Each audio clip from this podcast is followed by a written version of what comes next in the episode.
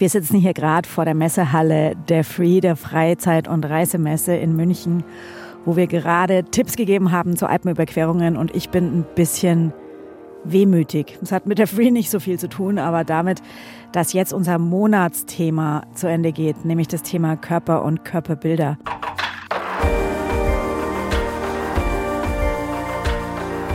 Und es war ein wirklich sehr, sehr, sehr intensiver Monat.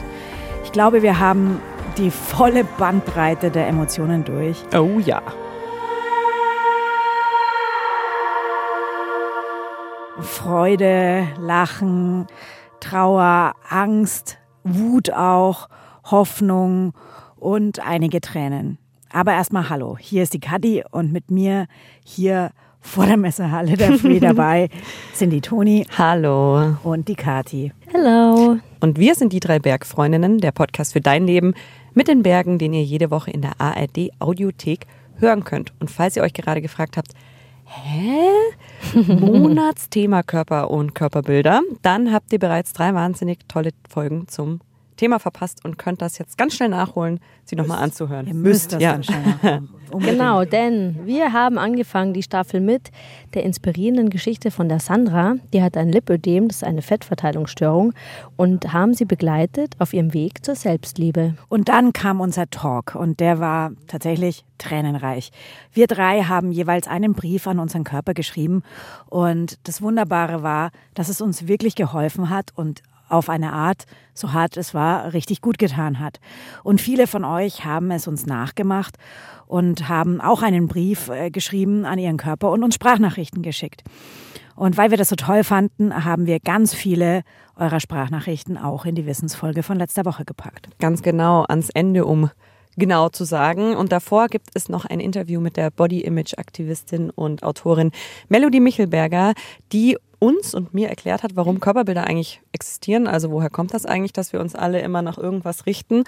Und mir erklärt, wie und warum wir alle ein bisschen sanfter mit uns und unserem Körper umgehen sollten, was ich einen sehr schönen Ausdruck finde dafür. Also bisher hatten wir super, super viele tolle Frauen auch mit euch in unserer Staffel. Und Kathi, ich bin schon gespannt, was denn jetzt das Finale. Genau, das große, das große Finale, Finale ist. Wen dürfen wir heute in unserer Interviewfolge hören. Genau, ihr dürft heute zuhören, wie ich Eva Sperger interviewt habe. Eine für mich sehr, sehr beeindruckende Frau. Eva ist nämlich Ultra-Trail-Läuferin. Das heißt, sie läuft super lange Strecken abseits von Straßen und ist dazu auch noch Psychotherapeutin. Also gibt zum Beispiel Leistungssportlern Coaching, um besser in mentaler Stärke zu werden. Und ich wollte von Eva unter anderem wissen, Eva, warum machst du all diese krassen Sachen, die sowohl körperlich als auch mental super herausfordernd sind? Und habe sie auch gefragt, wie sie damit umgeht, wie sie sich darauf vorbereitet und welches Bild sie eigentlich von ihrem Körper selber hat. Liebe Eva, du bist eine super erfolgreiche Trail- bzw. Ultra-Trail-Läuferin. Also du bist jemand, der wirklich sehr regelmäßig unglaublich lange Strecken abseits von Straßen läuft. Dazu auch noch Psychotherapeutin, gibst auch Coaching und Mentaltraining für Spitzensportler. Und irgendwie, wenn ich das jetzt alles so aufzähle, finde ich, vereinst du echt viele coole Aspekte, die richtig gut zu unserem Thema passen, Körper und Körperbilder. Und da vielleicht mal die erste Frage an dich. Wenn du jetzt einen Brief an deinen Körper schreiben dürftest, was würdest du ihm darin sagen? Ich gebe dir auch was zur Auswahl, damit es nicht so schwer ist. Kannst auch mehrere Sachen auswählen. A. Danke. B. Entschuldigung. C. Du geiles Ding. Oder D. Reiß dich zusammen. Ich schwanke zwischen Danke und du geiles Ding. Warum? Mm, Weil ich finde, mein Körper lässt mich ziemlich coole Sachen machen Mhm. und macht das alles mit. Einfach so. Und Ja. ja, also ich finde, ich könnte es schlimmer erwischt haben. Wie würdest du generell sagen, bist du jemand, der deinen Körper versucht regelmäßig zu überlisten? Oder arbeitest du mit deinem Körper zusammen? Oder wie, wie würdest du so das Verhältnis grob mit zu deinem Körper beschreiben? Also ich würde sagen, ich arbeite mit dem Körper intensiv zusammen. Mhm. Vielleicht fußt es auch so ein bisschen, ich habe mich ja lange Zeit mit dem Buddhismus beschäftigt Mhm.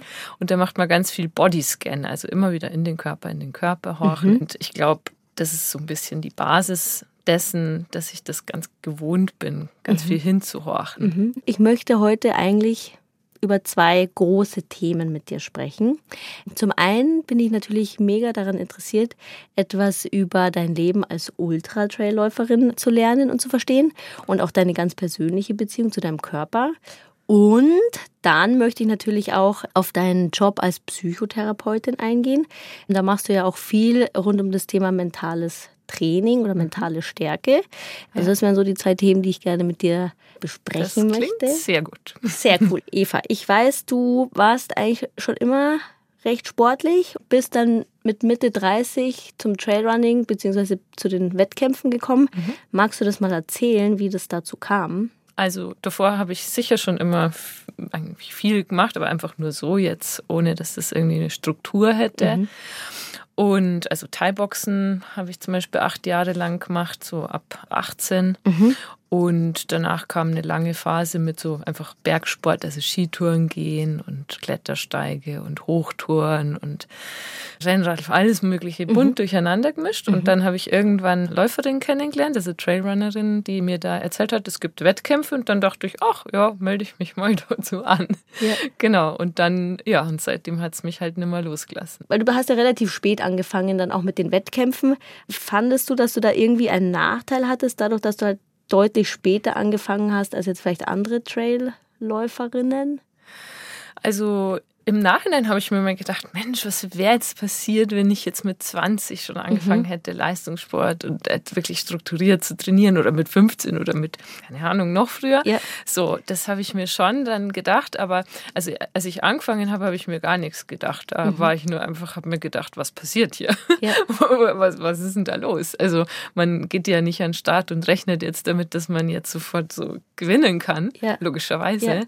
Und da wusste ich einfach gar nicht, was passiert. So. Mhm. Das hat ganz lange gebraucht, bis ich selber das überhaupt zuordnen konnte, mhm. war, womit das eigentlich zu tun hat. Und aber also hattest du dann das Gefühl, dass das irgendwie das Alter jetzt irgendwo relevant war oder dich irgendwie, vielleicht hat es dir ja sogar einen Vorteil gebracht, weil du viel mehr Erfahrung hattest? Ja, also sicher denke ich, hat es einen Vorteil, weil ich mich einfach 100% selber dafür entschieden habe und diese, dieses Ambitionierte ist einfach total aus mir selber raus entstanden und ich kriege manchmal mit, dass wenn jüngere Sportler oder Sportlerinnen so ein bisschen reingepusht werden mhm. und das einfach schon super lange so machen. Es, es ist ja viel Entbehrung auch, ja. dass es halt irgendwann auch dass man ein bisschen wie ausbrennt, habe ich den Eindruck. Irgendwie habe ich mir selber immer sehr wenig Gedanken gemacht zum Thema Alter. Mhm. Und ja, und jetzt kommen ab und zu welche und sagen, ja, jetzt musst du ja schon langsam mal ans Aufhören denken, oder? Jetzt so alt wie du bist oder auch ein Journalist.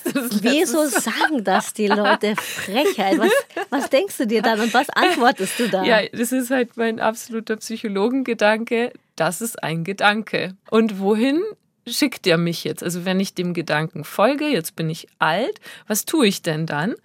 Und denk mir, welcher Gedanke wäre denn hilfreich? was möchte ich machen? Was ist mein Ziel? Und welche Gedanken helfen mir da? Aber merkst du das so? Ich merke das bei mir ein bisschen. Und das merke ich erst jetzt. Diese Woche wollte ich laufen gehen und dann habe ich so gemerkt, irgendwie hinterm Knie hat es irgendwie total wehgetan. Und ich hatte das noch nie. Und ich wusste halt einfach nicht, woher das kommt. Und ich dachte mir einfach, okay, Kathi, vielleicht sind das jetzt die Abnutzungserscheinungen, die sich einschleichen bei mir. Wie ist das bei dir? Hast du da auch manchmal irgendwie Tage, wo du denkst so, oh Gott, ich werde alt, ich krieg das alles nicht mehr so und ich kann Leistung nicht mehr so abrufen wie noch früher? Also ich kann gut sagen, dass ich mich noch nie in meinem Leben so fit gefühlt habe mhm. wie jetzt. Ich fühle mich sehr, sehr am Höhepunkt. Mhm. Das ist einfach mein subjektives Empfinden. Ja. Vielleicht hast du es mitbekommen, wir haben in unserer Staffel, haben wir ja die Briefe an unsere Körper geschrieben, haben die auch vorgelesen, mit unseren Zuhörerinnen geteilt und haben da unglaublich viele Rückmeldungen bekommen. Mhm. Auch super viel Zusprüche. Und natürlich haben auch die ZuhörerInnen mit uns ihre Zweifel geteilt, die Themen, die sie halt eben haben, dass sie dann manchmal auch irgendwie an ihrem eigenen Körperbild irgendwie was auszusetzen haben, ähm, dass sie ab und an unzufrieden sind. Wie ist das bei dir? Gab es bei dir in deinem Leben irgendwo mal einen Punkt, wo du gesagt hast, du fühlst dich irgendwie unwohl in deinem eigenen Körper? Und ähm, falls ja, wie bist du da umgegangen? Also sicher ja. Ah, ich glaube schon allein als Teenager, Ja. wenn man da überlegt, oh, so Momente einfach, wo man mal ein Foto von sich gesehen Ja. hat und dachte, oh Gott, bin ich hässlich. Und dann lässt einen der Gedanke und dann hat man das irgendwie Wochen und Monate im Kopf und, und sieht sich irgendwie auch. Ja. Wie von außen betrachtet, hat man so einen verzerrten Blick auf sich selber und findet sich einfach furchtbar hässlich. Oder Mhm. Ja. dann, wenn die ersten Alterungsthemen so, dann auf einmal sieht man das Kinn und denkt immer, das ist, die ganze, das ist total verschrumpelt. So, es ist irgendwie wie so ein, so ein verzerrtes Bild, was Ja. immer da ist. Und ja, also ich weiß nicht, ob es irgendeine Frau gibt, die einfach sagt, ich bin hundertprozentig Ja. zufrieden. Ich kann es mir nicht vorstellen, weil ich meine, was wir so als Idealbild vor Augen haben, das ist einfach so optimiert. Ich weiß nicht, ob irgendwer dem entspricht. Und Ja. dann natürlich, also Läuferinnen, das ist halt einfach super schlank, natürlich Mhm. kein Gramm zu viel, also eher eigentlich so kurz vor magersüchtig, ist Mhm. ja eigentlich so das Idealbild. Und dann, wenn ich mich dann so umschaue an der Startlinie oder ich weiß noch bei einem Wettkampf, wo, wo so die besten Läuferinnen sozusagen, also wo das Podium so zusammenkam und ich Mhm. habe mich so umgeschaut und dachte so, okay, also ich wiege jetzt mal ungefähr sechs Kilo mehr als alle anderen. Ja, ja. Und das sind halt schon so Momente, wo man sich denkt, boah, ha, ja, wie ist das jetzt? Oder Mhm. meine Waden, das sind einfach aus meiner Familie stammen ja richtig satte bayerische Wadeln, also sicher nicht schlank.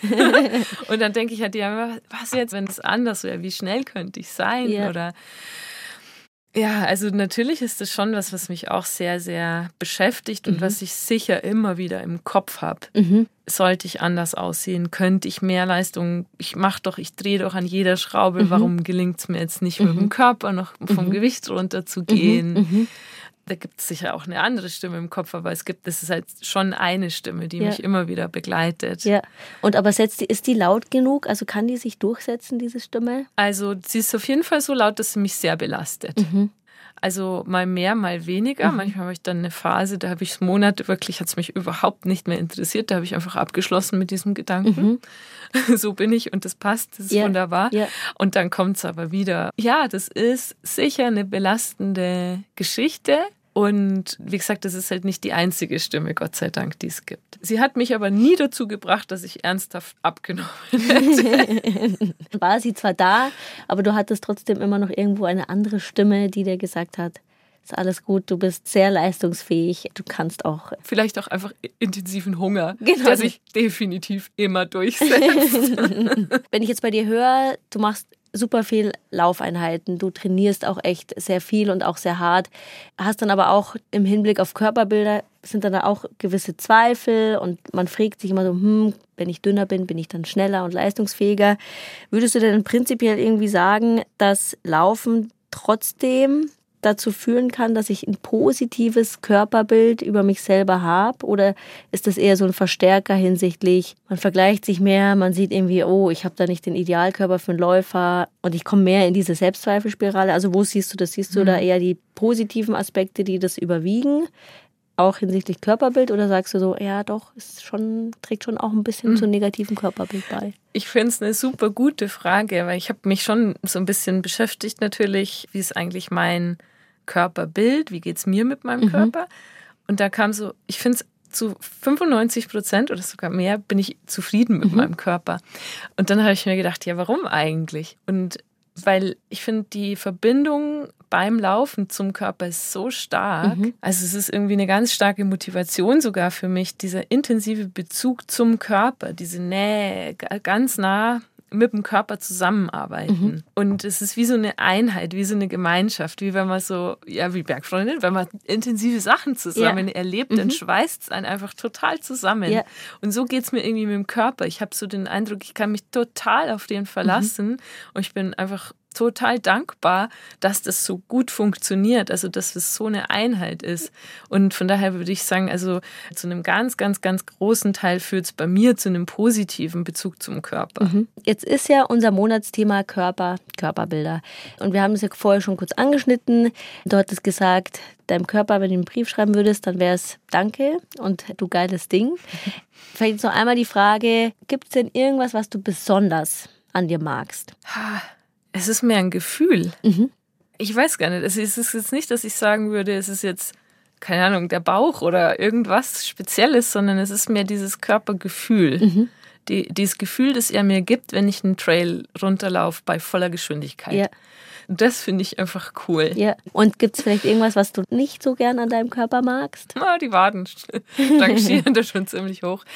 Ja, vielleicht einfach insgesamt so, dass die Beine im Vergleich jetzt zum Rest schon schwerer sind. Ich habe mal so eine Abmessung gemacht. So, Ja. Waden, habe ich so ausgemessen, so, Ja. die ist es so bei XL-Größe. Dann geht's weiter mit den Oberschenkeln. Und oben bin ich dann irgendwie bei, bei XS angekommen. Da habe ich mir gedacht, ich bin irgendwie eine Pyramide. Eine Pyramide, lustig. Für alle Zuhörerinnen, die Eva sieht überhaupt nicht aus wie eine Pyramide, aber ich glaube, wenn man es halt wirklich einmal misst und dann halt sieht, ah, da bist du jetzt im oberen Ende beim Wadenumfang, dann verstehe ich das Bild. Aber du siehst überhaupt nicht aus wie eine Pyramide, das will ich dir schon mal mitgeben. Das ist schon mal gut zu hören. Wenn du jetzt irgendwie ein Idealbild für einen Trailrunner machen würdest, wie wäre da so der ideale Körper für einen Trailrunner? Wie würde der aussehen? Also wenn ich jetzt einfach mal spontan frei raus antworte, dann würde ich sagen, super schlank. Ja. Also einfach umso weniger Gewicht, umso weniger zum Tragen. Wenn ich aber ein Stück drüber nachdenke, für die wirklich langen Distanzen, also wir sprechen ja schon über 100 Kilometer, 170 Kilometer, dann finde ich, dass so ganz wenig Substanz irgendwie auch schwierig ist, weil es ja einfach auch dann sehr, sehr schnell stressig wird, weil Ja. der Körper sehr schnell in Not kommt. Ja. Und da würde ich dann eher schon wieder sagen, dass doch einfach mehr Gewicht auch wieder besser ist, Ja. um psychisch auch stabil zu bleiben. Mhm. Ah, okay. Also ist das dann auch vielleicht der Grund, warum du dann eben oder warum sich dann deine innere Stimme nicht durchsetzen kann, die sagen kann, hey, ein paar Kilo weniger ist auch gut, weil du dann eben auch weißt, das führt dann irgendwie bei diesen richtig langen Läufen auch einfach zu einer zusätzlichen mentalen Belastung, der du dich halt einfach nicht aussetzen willst. Das wäre schön, aber ehrlich zu sein, ist das einfach der Hunger, der sich durchsetzt. Diese ungeduldige Stimme, die sagt, gib mir Essen, sofort. Eva, nochmal einmal kurz zu der, du hast gerade auch schon angesprochen, über 100 Kilometer, tausende Höhenmeter. Ich glaube, der Ultra Trail äh, Mont Blanc hat ja irgendwie fast 10.000 Höhenmeter. Das ist ja echt eine Hausnummer. Also ist ja irgendwie fast fünfmal Zugspitze hoch. Ja, das ist echt heftig. Trail alleine würde doch eigentlich auch schon reichen. Also warum machst du dieses mega krass extreme Strecke und Höhenmeter? Ich glaube, weil man bei einem kurzen Rennen kann man nicht viel nachdenken. Es ist einfach durchballern, oder? Also da ist man einfach, das tut weh und durch. Aber bei den langen Distanzen, da begegnen ein alle Wetter innerlich, so von der Psyche. Also am Anfang ist es völlig übermotiviert. Wenn ich meiner Motivation nachgebe, bin ich viel zu schnell. Das heißt, da muss ich mich eher runterdrosseln und ruhig bleiben, vernünftig sein. Irgendwann ist es auch total Langeweile. Also es ist ja, das dauert, also der UTMB hat ja 28 Stunden gedauert. Also das heißt, das ist ja, wenn es ein Flug wäre, dann wird Ja. man Schlafen, die, die 80 Stunden Prozent, anzeigen. Ja. schlafen, aber auch sonst, es wäre es einem schon langweilig. Ja. Das ist dann in dem Rennen, also wie geht man mit Langeweile um, dann wie geht man mit so einem Stress um, wie geht man mit den Sachen um, wenn dann mal wirklich, also wenn einem alles um die Ohren fliegt mental. Also man hat einfach lange Zeit mit sich selber und mit dem eigenen Geist. Und das ist das, wo ich dann Interesse dran habe, wie gehe ich jetzt damit um? Also was ist jetzt diesmal passiert? Und was kann ich wieder daraus lernen? Was kann ich da mitnehmen? Wie kann ich mich darauf vorbereiten? Also die eine Sache ist ja das körperliche Training, aber wie trainiere ich denn geistig? Also wie trainiere ich mich mental? Ich habe manchmal den Eindruck, wir sagen, mentale Stärke ist wie so ein Zustand. Ja, ich bin mental stark, so ist es jetzt halt. So wie wenn man sagen würde, ich bin ein guter Marathon oder Marathonläuferin. Man, es ist halt ein Training Ja. und es wird auch besser und schlechter, Ja. wenn man nichts macht. Und genauso ist es mit der Psyche auch. Und wie genau mache ich das jetzt? Halt? Das also finde ich einfach wahnsinnig spannend. Manchmal hat man ja vielleicht auch Phasen, da ist man irgendwie, hat vielleicht eine kleine Verletzung oder ist erkältet, muss halt irgendwie eine Pause machen. Wie gehst du damit um? Ist das dann so, merkst du dann da so eine innere Unruhe und denkst dir so, oh Gott, wann kann ich endlich wieder laufen? Bist total genervt oder was löst das in dir aus? Gut, dass mein Mann nicht da ist, der würde schallend laut lachen und würde sagen, sie ist die ungeduldige Person. Also Pause gibt es fast nicht. Also ich weiß nicht, wann ich das letzte Mal mehr als drei Tage Pause gemacht habe und das war nach dem Wettkampf, einfach Ja. weil ich regenerieren musste. Aber ansonsten bin ich furchtbar ungeduldig. Also Pause ist nicht drin. Nee, und also wenn ich verletzt, ich hatte einen Sehnenriss Ja. und dann bin ich am nächsten Tag Aquajoggen gegangen und habe Ah, meine ja, okay. Intervalle im Wasser. So, da haben mich die alten Leute haben mich ein bisschen komisch angeschaut, weil man schaut halt aus wie so ein ertrinkendes Eichhörnchen. schlägt um sich, um diese Intervalle zu machen. Also ich lasse mir halt irgendwas einfallen, wie ich mich dann doch wieder weiter bewegen kann. Ja.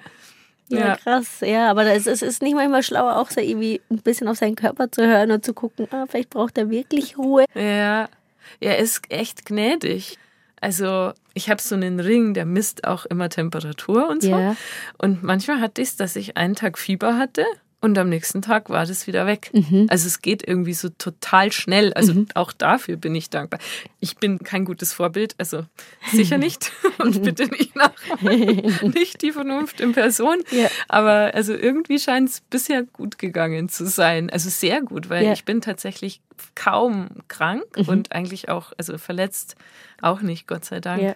Ich glaube, muss noch dazu sagen, dass das wahrscheinlich nicht so sehr mein eigener Verdienst ist, sondern natürlich auch vom Trainer. Also das ist eigentlich sein Job, Ja. einen Trainingsplan so zu gestalten, Ah, ja. dass man einfach keine Verletzung hat und das macht er einfach sehr gut. Also dann an der Stelle danke an den Trainer. Ja, genau. Eva, du bist ja auch noch als Psychotherapeutin tätig, bietest mentales Training für Spitzensportler an. Vielleicht noch mal einen Schritt zurück. Kannst du dich noch erinnern an den Moment, wo du die Entscheidung getroffen hast, ich möchte Psychotherapeutin werden? Es war super früh schon. Ich war 13 oder 14. Wow. Und es ging los. Da habe ich so gedacht, ich will Verhaltensforscherin werden. Ich will irgendwie wissen, warum funktionieren Gruppen so und so. Was ist da los? Was geht den Leuten vor? Was veranlasst Leute, dass die aggressiv sind? So, da habe ich mich einfach damit schon beschäftigt. Und genau, und dann war es halt, ja, Verhaltensforscher gibt es jetzt so, glaube ich, weil, weiß ich nicht, ist ja nichts Bekanntes. Und dann klar, war es halt die Psychologie. Und bist du jetzt immer noch happy mit deiner Entscheidung? Ist immer noch. Oh, Ja. Also wirklich, ich könnte nichts lieber machen. Wenn mich mal jemand fragt, so, was ist jetzt die größere Leidenschaft, Sport oder Psychotherapie? Ja. Huh, da weiß ich mir keine Antwort drauf zu geben. Aber kannst du diese beiden Elemente irgendwo auch gut miteinander verbinden, die sich irgendwie gegenseitig befruchten oder sich gegenseitig super gut ergänzen? Wie siehst du das? Mhm, ja. Also anfangs weiß ich noch, dass ich mal gedacht habe, naja, ich muss jetzt das eine irgendwie vom anderen trennen oder das eine hat nichts mit dem anderen zu tun. Und dann im Laufe der Zeit hat sich das jetzt so ineinander vernetzt, dass ich es gar nicht mehr trennen könnte. Einfach ein Beispiel ist, so als Psychotherapeutin kommen ja Leute, die zum Beispiel eine Angststörung haben. Das heißt, die haben halt alle möglichen körperlichen Symptome, also Herzrasen, Schwitzen, schwere Beine, Stechen in den Beinen. Und all das kenne ich in Angstsituationen vor dem Wettkampf beis- beispielsweise. Weiß ich genau, was passiert Ja. und kann es beobachten. Oder dass zum Beispiel Schmerzen, alte, uralte Schmerzen, die ich schon ganz lange nicht mehr hatte, kommen sicher irgendwie eine Woche vorm, vom Wettkampf, kommen die nochmal vorbei. So, hallo, hier bin ich mal wieder. so. Und jetzt weiß ich halt, warum das so ist. Ja. Und kann es dann halt total gut erklären. Und was ich auch total finde, das zusammenpasst, ist, in der Verhaltenstherapie macht man ja ganz viel Exposition. Also man geht auf eine Brücke, wenn jemand Höhenangst hat. Oder wenn jemand eine Zwangsstörung hat, dann konfrontiert man den mit den eigenen schlimmen Gedanken, vor denen er sich eigentlich fürchtet.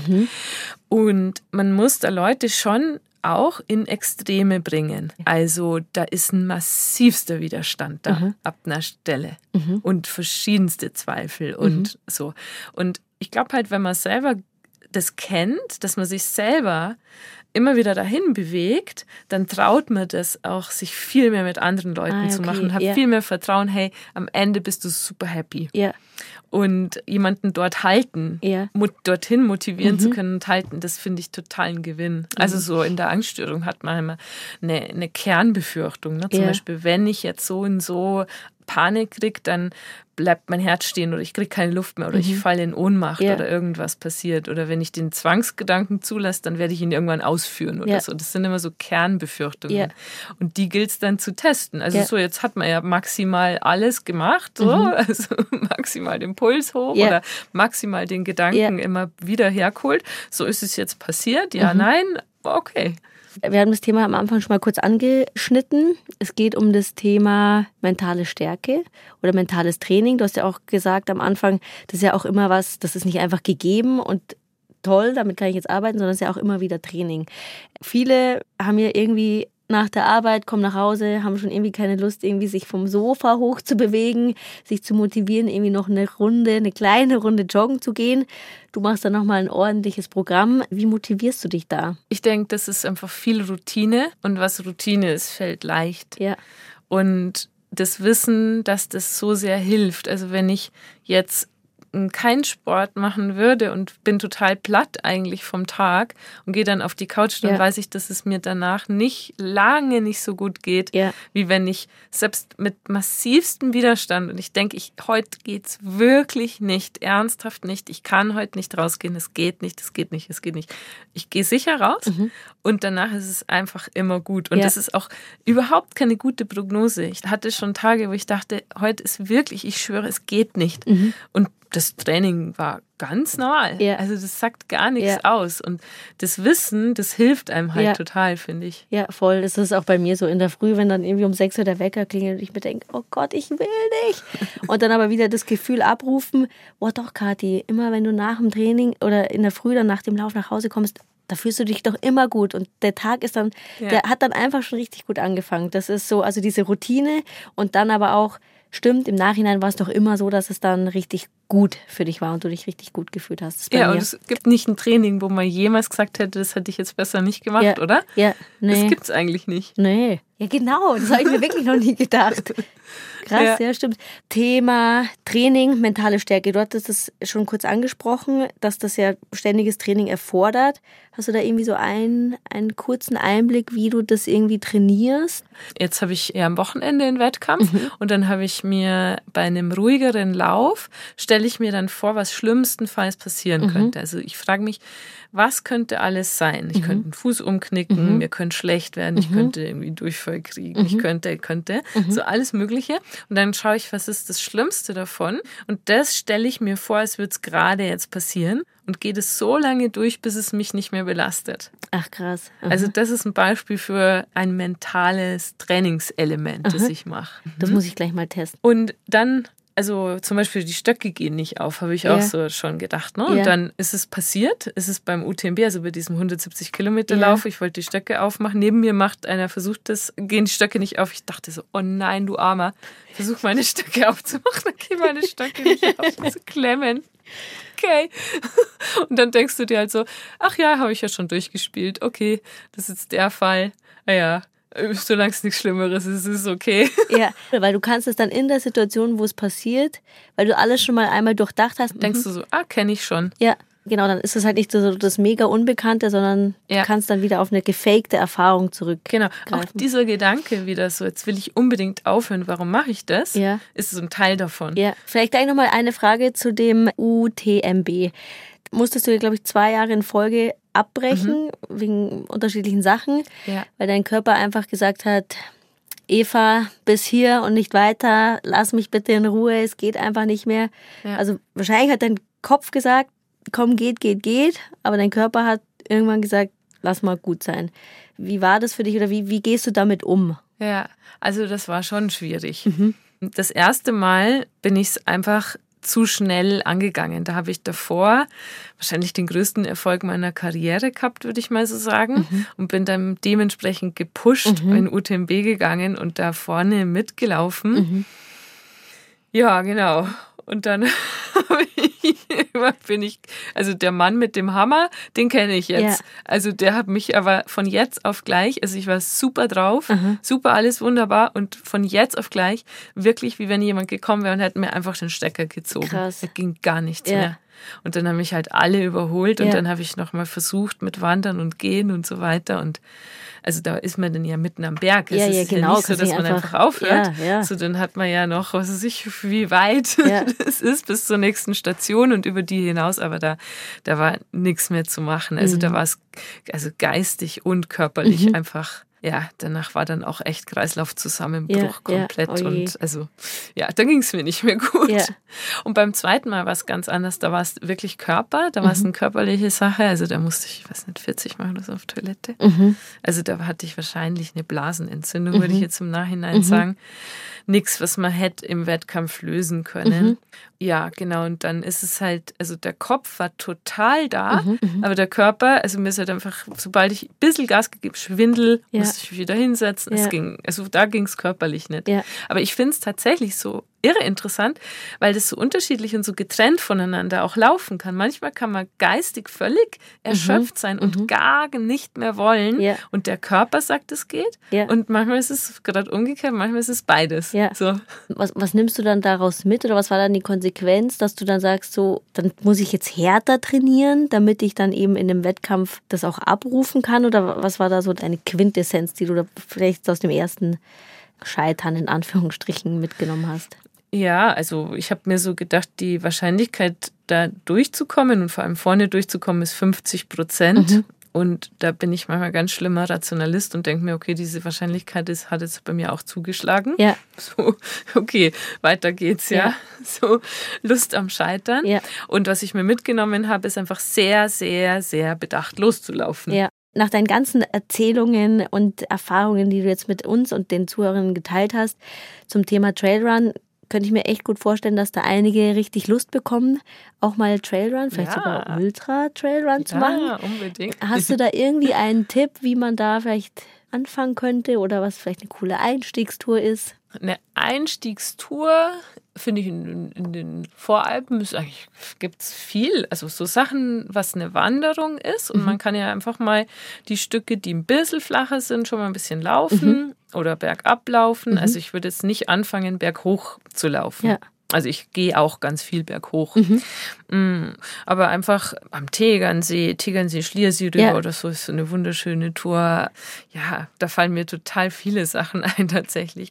Und ich glaube, der Gedanke, den ich mit einbeziehen würde, ist, was habe ich für eine Geschichte? Mhm. Also, weil es braucht ja nicht das Laufen. Also ich habe ja auch eigentlich gar nicht, ich war ja nicht so richtig Ja, im Laufen ja. drinnen, sondern was mache ich denn sonst? Also habe ich viel Krafttraining gemacht oder habe ich Fußball gespielt oder habe ich irgendeine Ballsportart Ja. gemacht, wo ich so diese Beweglichkeit und dieses links-rechts äh, schon mal, also einfach, dass man sich überlegt, was hat mein Körper denn schon für Erfahrungen? So. Und dann kann ich mir dementsprechend viel oder wenig halt auch zutrauen Ja. oder fange langsamer oder schneller an. Ja, cool, danke dir, Eva. So, zum Abschluss habe ich jetzt noch drei kurze Fragen für dich. So ein, zwei Entscheidungsfragen. Und die Devise ist, möglichst spontan zu antworten. Okay, ich versuche es. Also, Frage Nummer eins. Worin bist du stärker? Mental oder körperlich? Körperlich. Weil, Ich musste schnell antworten. Jetzt muss ich erst mal drüber nachdenken, warum ich das jetzt sage. ähm, weil ich manchmal, finde ich, trotzdem noch mir selber mental im Weg stehe. Manche Sachen, da finde ich zum Beispiel Johannes, mein Mann, der, der ist ja einfach trotzdem stärker. Der hat das einfach so, so der ist einfach so. Und da habe ich manchmal stehe ich mir selber im Weg. Und darum würde ich jetzt einfach mal sagen, körperlich. zweite Frage. Auf einer Skala von 1 bis 10, wie wichtig ist eine gesunde Beziehung zum eigenen Körper im Sport und generell im Leben? Oh, zehn. Ganz spontan. Ja. Ja, Wenn ich also, jetzt reflektiere, weiß ich gar nicht, aber es- ja, spontan. Passt. Ich glaube, macht auch Sinn. Letzte Frage. Was wünschst du dir und deinem Körper für die Zukunft? Dass ich noch bis 80 irgendwelche Sachen laufen kann. Voll cool. Das ist ein richtig schöner Wunsch. Cool. Ich hoffe, Eva, dass der für dich in Erfüllung geht. Vielen Dank, dass du heute bei uns warst und alle Fragen so bereitwillig erklärt hast So und äh, ja beantwortet hast. War nicht so schlimm. Na, also dann vielen Dank dir und viel Erfolg bei Ja, deinem danke Wettkampf. euch. Ich habe mich super gefreut, hier zu sein. Ja, das war es jetzt erstmal von uns Bergfreundinnen zum Thema Körper und Körperbilder. Und wenn euch die Folgen zu diesem Thema gefallen haben oder euch unser Podcast so ganz grundsätzlich gefällt, dann freuen wir uns sehr über eine Bewertung auf der Podcast-Plattform eurer Wahl. Da freuen nicht nur wir uns drüber, sondern alle, die auf der Suche nach einem neuen guten Podcast sind. Denen helft ihr damit enorm, wenn ihr uns fünf Sterne gibt oder ein paar nette, genau. ein paar nette Worte schreibt. Und wenn ihr das alles gemacht habt, dann dürft ihr euch auch schon auf die nächsten Folgen freuen. Wir beginnen nämlich ein neues Staffelthema und das Thema hat ja einen sehr großen Namen. Oder? Ja. Eine große Bedeutung. Eine große Bedeutung. Ja. Es ist nämlich das Thema Freiheit. Ja, wieder behandelt aus ganz unterschiedlichen Perspektiven. Und also, wir freuen uns, wenn ihr wieder reinhört. Mhm. Und wir freuen uns noch mehr, wenn ihr uns dazu auch eure Gedanken und euren Input und eure Geschichten schickt. Also, ja. was bedeutet für euch überhaupt Freiheit? Hat Freiheit was mit euch, also hat Freiheit für euch was mit vielleicht den Bergen zu tun? In welchen Momenten spürt ihr Freiheit ganz besonders? In welchen Momenten spürt ihr vielleicht fehlende Freiheit? Wir freuen uns wie immer auf eure Sprachnachrichten, euren Input und eure Geschichten auf die 0151 1219 4 mal die 5 oder per E-Mail. Nehmen wir auch, aber haben wir nicht so gerne, weil wir würden euch natürlich gerne hören, an die Bergfreundinnen.br.de. Dann zu guter Letzt. Bergfreundinnen ist ein Podcast von Bayern 2 in Zusammenarbeit mit den Munich Mountain Girls. Die Redakteurin dieser Folge war Ann-Kathrin Wetter und wir drei Bergfreundinnen sind Kadi Kestler, Toni Schlosser und Kathi Schauer. Tschüss. Und wir sagen jetzt Tschüss vor Ciao. der Messehalle in München. Bis bald in den Bergen. Ciao. Ciao.